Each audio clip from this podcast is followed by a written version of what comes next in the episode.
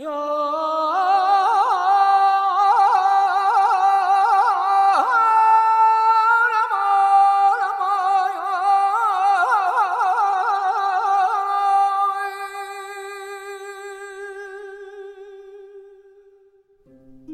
高窟的浩繁经卷，究竟是谁？为何埋下？不留姓名的藏经人背后，还有多少未解之谜？欢迎收听日本文学巨匠井上靖作品《敦煌》，译者刘木沙，播讲人菊与子。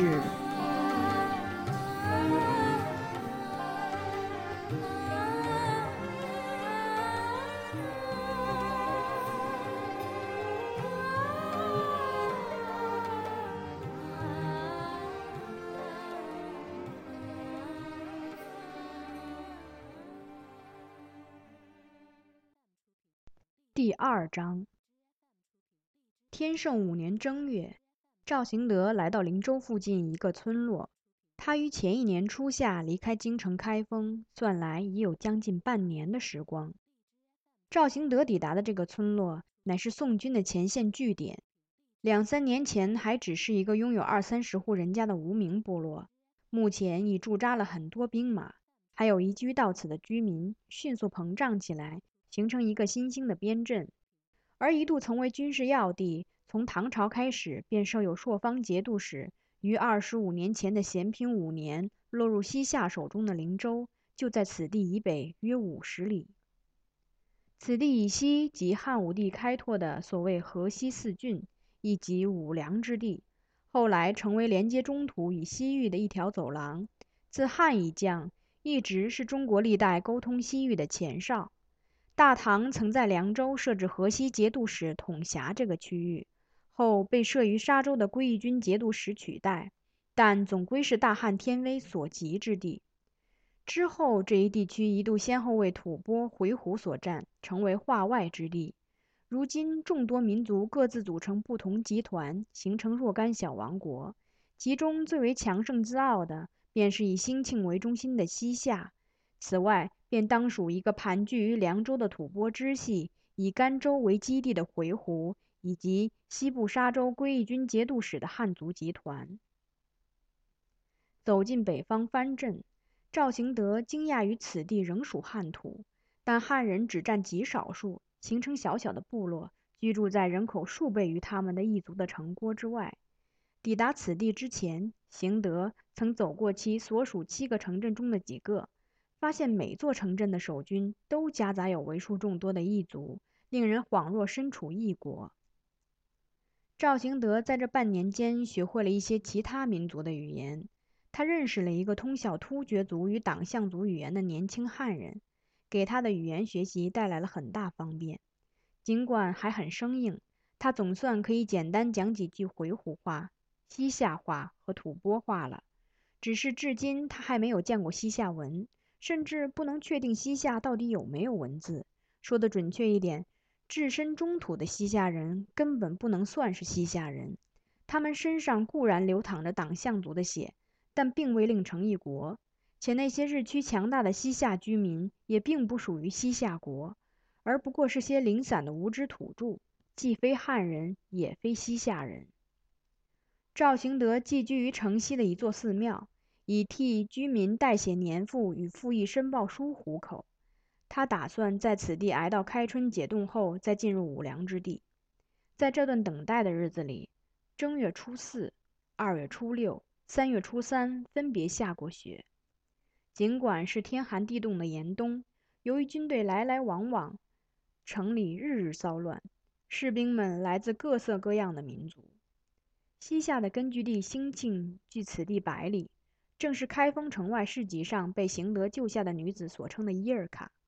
近年来，盘踞兴庆的西夏人倒未曾与宋军正面对抗，宋军亦抱以同样的态度。西夏忙于征服周边的异族小国，并不想与宋军对阵；宋军则担心比西夏更强大的契丹介入宋夏两国争端。即便如此，大宋与西夏之间依旧情势紧迫，随时都会发生严重冲突。冬去春来，春光开始普照城外的沃野。一日，赵行德向藩镇官员请求入凉州。冬天里，他已与准备前往凉州的回鹘商队取得联系，并决定随他们一起入凉州。不料，提出请求的第三天，盖上爱南赵准印戳的申请书便被打了回来。有个姓哲布的吐蕃支系，在凉州建了一个小小的城郭，视为一国。城里城外杂聚着各个民族，其中五百户汉人从事农耕。此地位于河西东端，乃交通要冲。自古以来，又以出产良驹闻名，有“凉州名驹饶天下”之说，因此屡屡成为周遭异族或土著势力之间的必争之地。西夏为将此地据为己有，多次用兵。大中祥符八年，西夏一度赶走当地土酋，将凉州纳入势力范围。次年，回鹘人支援当地土著袭击西夏，将其逼退。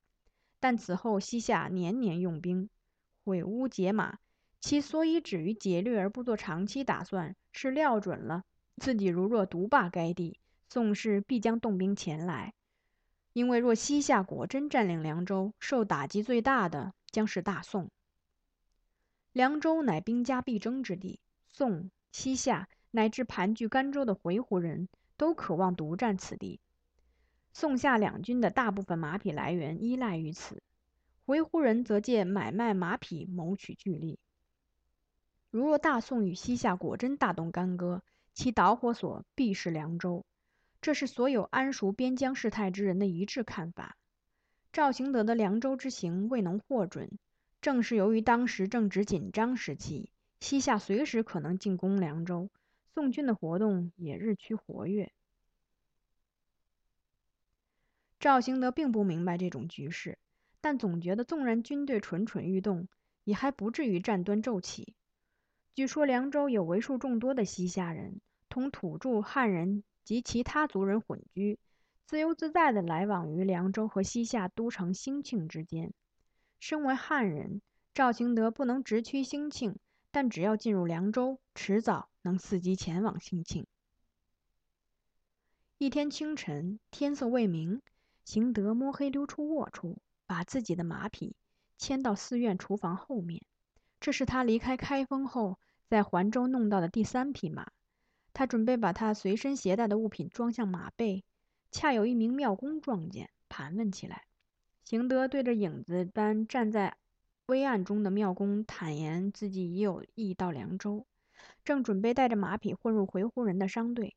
那庙公闻言大骇，上下打量瘦小的邢德，说：“要是被发现，只怕你脑袋就要搬家了。如果怕死，那就什么也做不成了。”赵兴德回答。他料到可能遭遇危险，但却丝毫不觉害怕。能不能帮个忙，把这些行李放上马背？赵兴德支支脚边的行李，对于四肢纤弱的他来说，这是眼前最大的问题。东方开始泛白的时候，赵行德已经加入走向城门的回鹘商队中了。这支商队共有二十头骆驼和三十匹马，行德跟随在队伍最末尾。虽然没有正规手续，但信赖回鹘领队的安排，得以顺利通过城门。领队送了一匹杭州丝绸给守城士兵。商队径直穿越大平原，向西进发。一望无际的原野上，平畴千里，阡陌纵横，到处可见新绿的树木。可到了近午时分，四周已变成一片灰色世界，视野里再也不见一丁点儿苍翠。尽管无风，漫天飞扬的沙尘却遮住了队尾。傍晚，这队人马来到黄河附近。第二天，他们远眺黄河近岸。沿河前进。第三天，进入毗连贺兰山脉的高原地区。第四天下午，一行人马终于从高原来到水草地带。第五天，他们开始此行中最为艰苦的沙漠之旅。他们走了两天，总算穿越沙漠，来到凉州附近看得见草木的地区。晚上，商队在和缓的山坡上最后一次露营。被远处大队人马行动的声响搅扰，从梦中惊醒。赵兴德骇然奔出营帐，眼前竟行进着成千上万的骑兵。此时没有月亮，但四周朦朦胧胧地笼罩着一片微光。那黑压压的一群人马，仿佛大河一般浩浩荡荡涌向凉州。各队人马之间相隔一小段距离，一队接一队的疾驰而过。开战啦！开战啦！全部骑兵通过之后，一直在屏息观察的回鹘人骚动起来。他们收起营帐，牵出骆驼和马匹，在凌晨刺骨的寒风中开始匆忙装载行李。他们弃凉州赶赴北方，正准备出发时，再度听到大批军马喧闹的嘶鸣和杂乱的马蹄声。这些骑兵和方才那批一样，距离商队很远，但狂奔而去的方向正是商队打算前往的北方。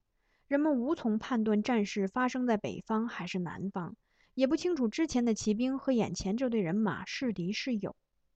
一整天，商队都在四处转移，不管前往哪个方向，都会遭遇军队，所以每一支军队都无从辨别属于哪一国。同样为躲避骑兵队而彷徨四处的商队还有好几支，遥远而渺小的蹲踞在半山腰或山脚下。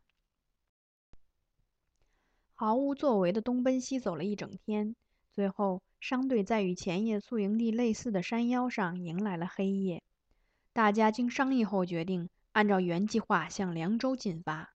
于是夜深后，这支长长的商队开始向西前进。军队行进的声响仍然时远时近地传来，商队不予理会，径自前行。不料破晓时，队伍忽然大乱，马儿凌空跃起，骆驼拔腿想奔。原来数十支箭矢陡然飞落四周，在突如其来的混乱中，维护领队下令全体队员扔下骆驼、马匹和所有的行李，向凉州方向疏散。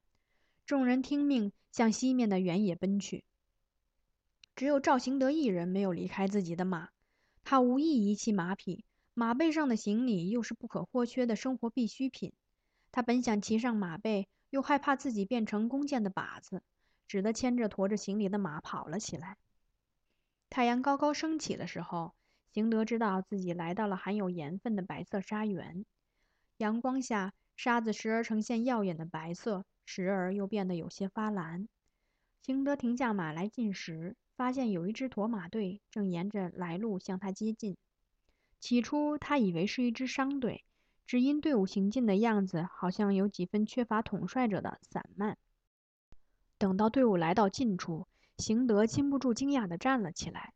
原来是今早回鹘商队遗弃在原野中的那群骆驼和马匹。他们来到邢德身旁，居然理所当然地停了下来。其中一头骆驼背上插着一支箭。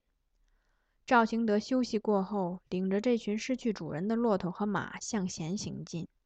这回他和他的马走在长长的队伍前面。下午。邢德听见来自远方诺战的呐喊，战场不会太远。这一带矮丘像波浪一样遍布着，或许已经接近凉州了，但还看不见城郭的影子。赵行德在矮丘间发现了一眼被几棵树环绕的泉水，便让随行的骆驼和马匹停下，准备在此扎营。虽然时间尚早，他已经疲惫得无法动弹，就那样躺在草地上。沐浴着还很灼热的阳光，沉沉睡去。不知过了几个时辰，骆驼的悲鸣与马群的嘶叫惊醒了邢德。四周亮的让他以为在做梦。时间是夜晚，没错。可四周仓皇走动的骆驼和马匹，像烧熟了似的红彤彤的出现在他眼前。远处传来天摇地动的呐喊，邢德听来反而有一分近乎寂静的澄明。邢德奔上矮丘，看见旷野不远处正有一道冲天火柱，照亮一队队正在纵横驰骋的骑兵。显然，战斗双方的主力在旷野中央展开了遭遇战。邢德只看见好几队骑兵从黑暗中冲入火光，又从火光中冲进黑暗。目的四周比先前更亮了几倍。紧接着，又一道火柱从右手的山丘直冲云霄。与此同时，不远处忽然响起一阵喊叫，声浪震天动地，简直不像人发出的。这时，邢德看见眼前的山丘上数以百计的骑兵自西向东，潮水般一波接一波地冲过去，马背上的战士清晰可见。邢德立即奔回营地，牵上自己的马继续前行，其他牲口也跟了上来。得想办法逃脱战场才好，可他束手无策。四周明如白昼，四面八方都在展开激战，成千上万的人马疯狂奔窜。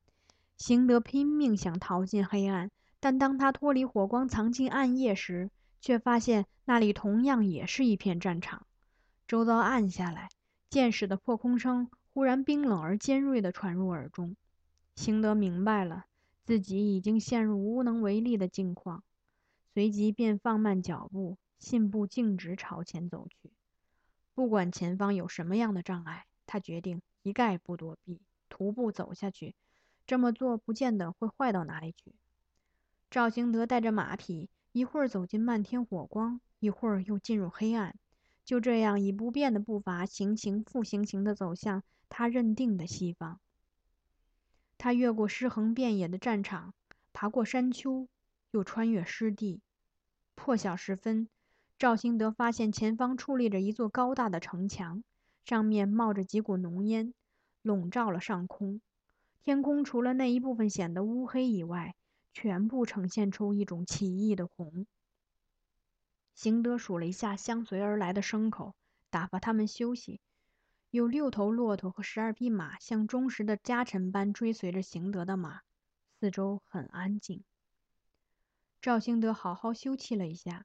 他看到一支整齐的军队从右侧城门开进城里，骑兵队与步兵队交替排列，花了相当长的时间才全部进城。赵行德看到没人再进城，便率领牲口队伍走向城门。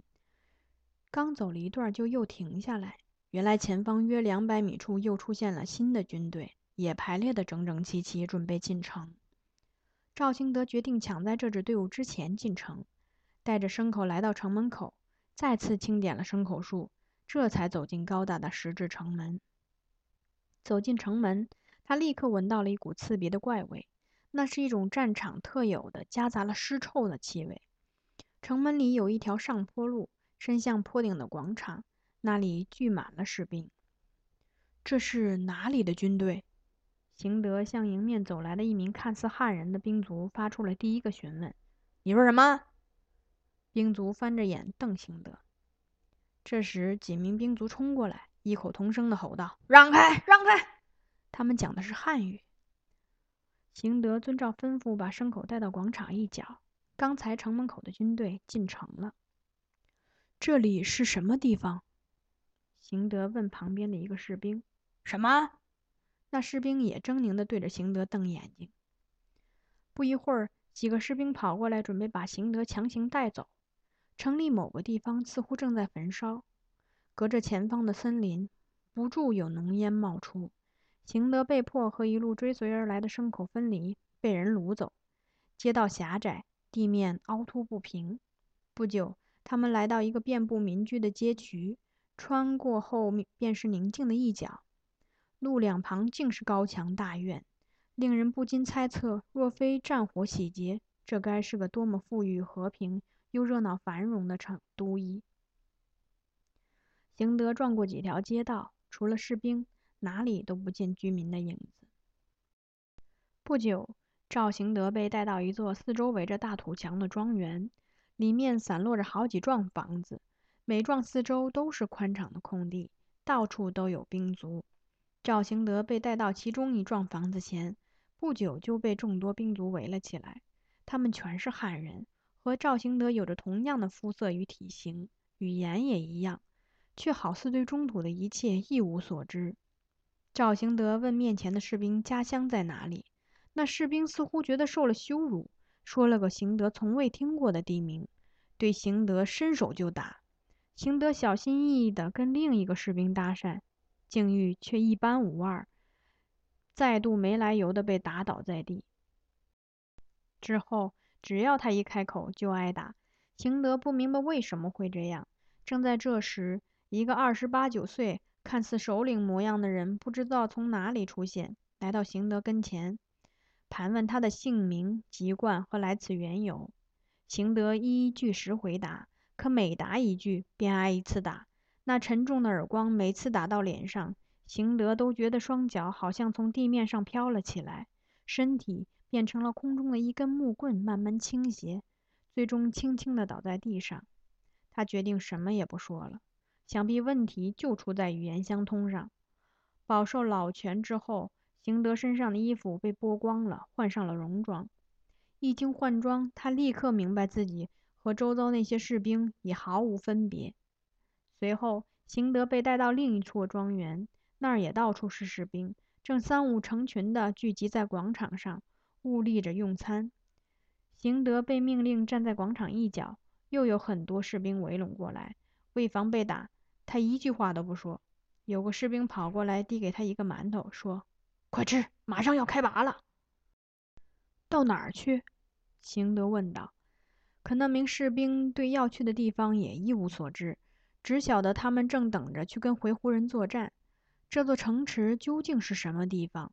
身边这些士兵又是哪一国的军队？邢德对此一无所知。但他也不得不认清一个事实：他已经稀里糊涂的成了一名士兵。当晚，赵兴德幸免参加那名士兵所说的与回鹘人的战事，和其他十几个人被分配到城外牧场放哨。站岗时，他才弄明白，这支军队乃西夏前锋，全部由汉人编成，而这座城正是被西夏占领的凉州。昨夜那场战斗。便是西夏和回鹘援军间的凉州争夺战。此番西夏甘冒与宋军发生冲突的危险，决意派遣主力向凉州发动攻势，并于短短三日内把凉州纳入了手中。赵行德以士卒身份加入了西夏的汉军。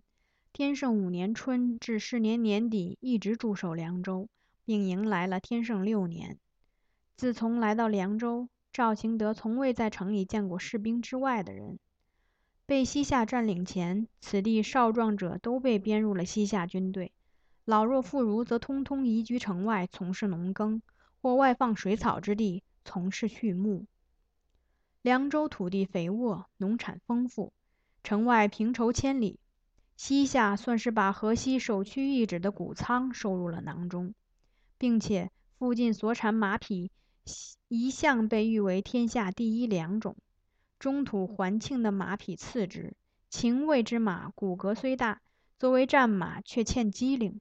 凉州城北就是一望无际的牧场，登上城墙，放眼望去，辽阔的牧场上数不尽的马匹，一群群星星点点散布其间。管理这些马匹需大批人手。西夏占领凉州之后，不伤一名百姓，或将他们编入军队。或让他们从事农耕或放牧。不仅凉州居民如此，西夏人也不例外。西夏男子到了十五岁，一律得服兵役，不正式编入军队的，要从事杂役，以减轻军队负担。正式士兵都配有战马或武器，人人全副武装。未服兵役者，则前往灵州、兴庆附近沃野从事农耕。入侵凉州一带的西夏军主力号称五十万，此外还有由十万各族俘虏组成的杂牌军。灵州、兴庆分别有两万五千人驻守，边境一带则驻扎有七万大军。赵行德所属汉军号称先锋，精选汉人勇武者组成，每逢战斗必任先锋，其中有俘虏，也有世代久居于此地的平民。只要是骁勇善战的年轻男子，都被吸收到军队中来。至于赵行德，只因在战斗第二天误打误撞混进凉州城，便被分配到这支军队。行德日日都于城外接受战斗训练。他体格羸弱，天生不是武夫的料，但却很认真的训练。身为士卒，若是无用，就会被遣往黄河之外开垦荒地。与其那样，还不如在凉州城做一名士兵。哪怕吃再多苦，一年中，赵行德三次参加西夏军与甘州回鹘人的战斗，每次他都昏死过去，其中两次身负重伤，但最后都人马俱全地回到了军队。为了纵使死在马上也不致坠落，西夏士兵总用绳索将自己绑在马上，这样一仗下来，总有众多战马驮着死者、伤者、昏迷者回到军队。战斗中，赵行德的任务是在马上发射旋风炮，也就是一边投射石头，一边策马狂奔，纵向冲破敌阵。赵行德欠缺马上挥舞兵器的蛮力，但所幸操作旋风炮并不需要多大力气，身体轻小，反而更适合充当坡西斗。这三次作战，赵行德始终身任坡西斗。俯身马背，看都不看前方，只管一心一意地发射旋风炮。即使是一个亡命徒冲入敌阵中心，也是相当勇猛的事。尽管主人没有下令，行德的坐骑却也懂得驮载着主人不顾一切的狂奔。三次作战，行德都昏了过去。等清醒过来，人马已安然返回西夏军阵。有人把他从马背上弄下来。可他却弄不清自己究竟是怎么闯过战场安然回来的。第三次上阵，他身受数处刀伤，醒来时发现袍泽们正在为他包扎伤口，而他自己却不知何时受的伤，想必是在昏厥之后。这几次经验使他得出一个结论：打仗其实不难，只要射出几块石头，剩下的昏厥也罢，受伤也罢，只需交给命运去安排。冲锋陷阵时。都有坐骑助他。不上阵的闲暇时候，赵兴德就到处寻找懂西夏文的人，可他所属军队找不到一个这样的人。别的不说，首先就没有一个人能够确定西夏到底有没有文字。或许上级长官里有人晓得，但以士兵身份，邢德根本不敢奢望有机会同他们交谈。而且，他偶尔也接触一些长官。连认的汉字的都倒不出一个，更别说西夏文了。灵州和兴庆有很多官府衙门，经商的人也不少，必然少不了要用文字。而若整天待在前线凉州，就与文字这种东西无缘了。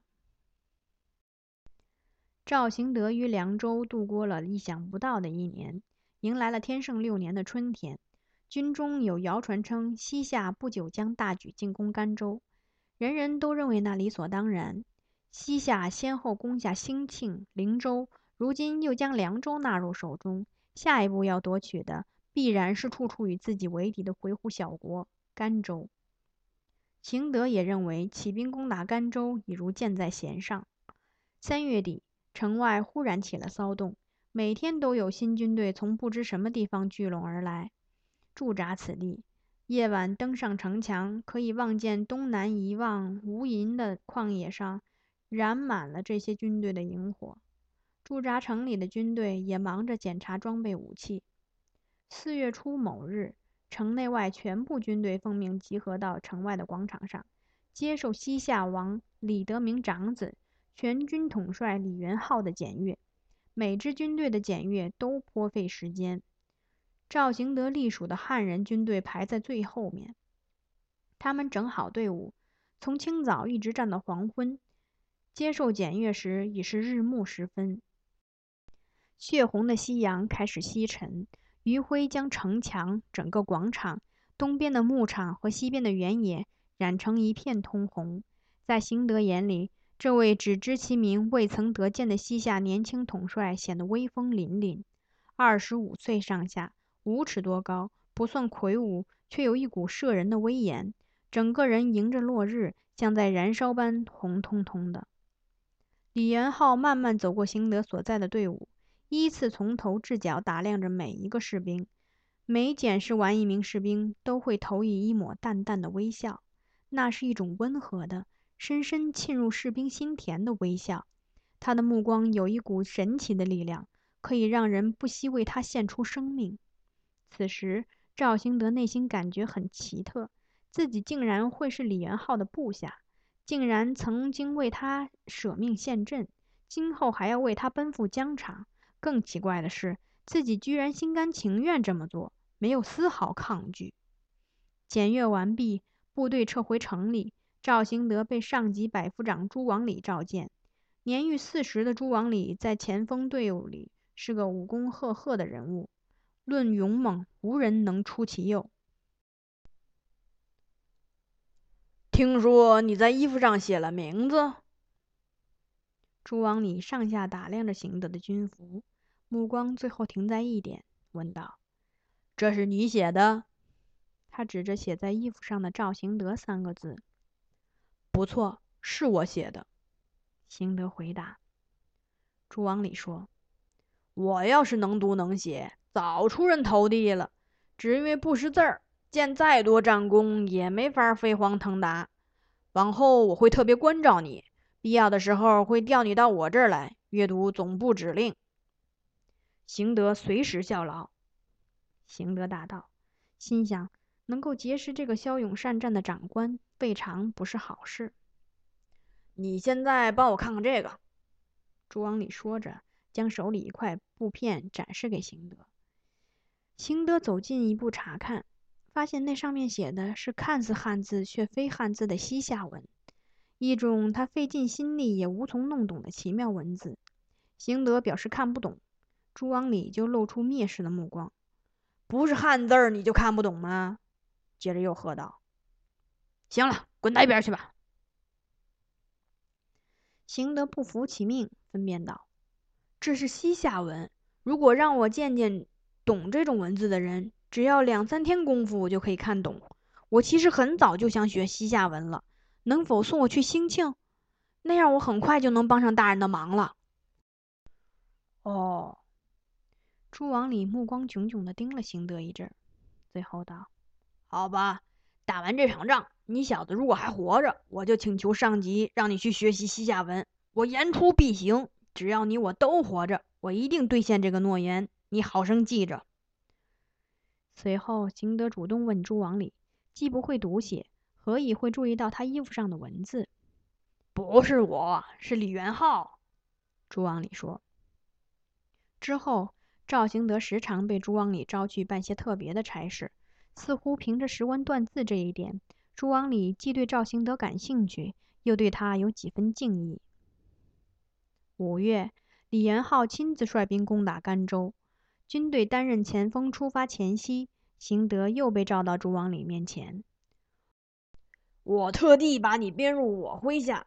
我的军队在任何情况下都没吃过败仗，有时战死的将士多达八成，却总能赢得最后的胜利。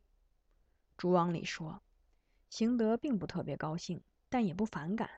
朱王礼又说：“这次要是打赢了，我准备为我的军队立个碑，到时候就由你来写碑文。”大人打算立在什么地方？谁知道？现在我也拿不准会在沙漠还是甘州的哪个村庄。总之，我打算在军队经过一场激战，虽死伤殆尽，但最后赢得胜利之后，就立一个碑。要是战死了呢？谁？我啊！朱王里特有的锐利目光一闪。当然，我也有战死的可能，但即便我死了，也要立碑。如果我死了呢？那就麻烦了，碑就立不成了。所以你还是尽量不要死。但我看你多半会战死。上阵前夕跟我说过话的人全都会死，你也逃不了。赵行德的这位新长官说：“真是晦气。”行德心想，但他觉得死没什么可怕，于是问朱王礼：“那碑文该以汉文还是以西夏文书写？”笨蛋！朱王礼大吼：“当然要用汉文了。”我们都不是西夏人，告诉你，只有宣读政令时才用西夏文。据说朱王礼原是灵州藩镇的一名宋兵，灵州失陷之际为西夏所俘，后来被编入西夏前锋，但这只是传闻，谁也没有当面和他证实过。而且据说朱王礼很以此事为耻，没有人提及他，便立刻暴跳如雷。赵行德很喜欢这位中年勇士。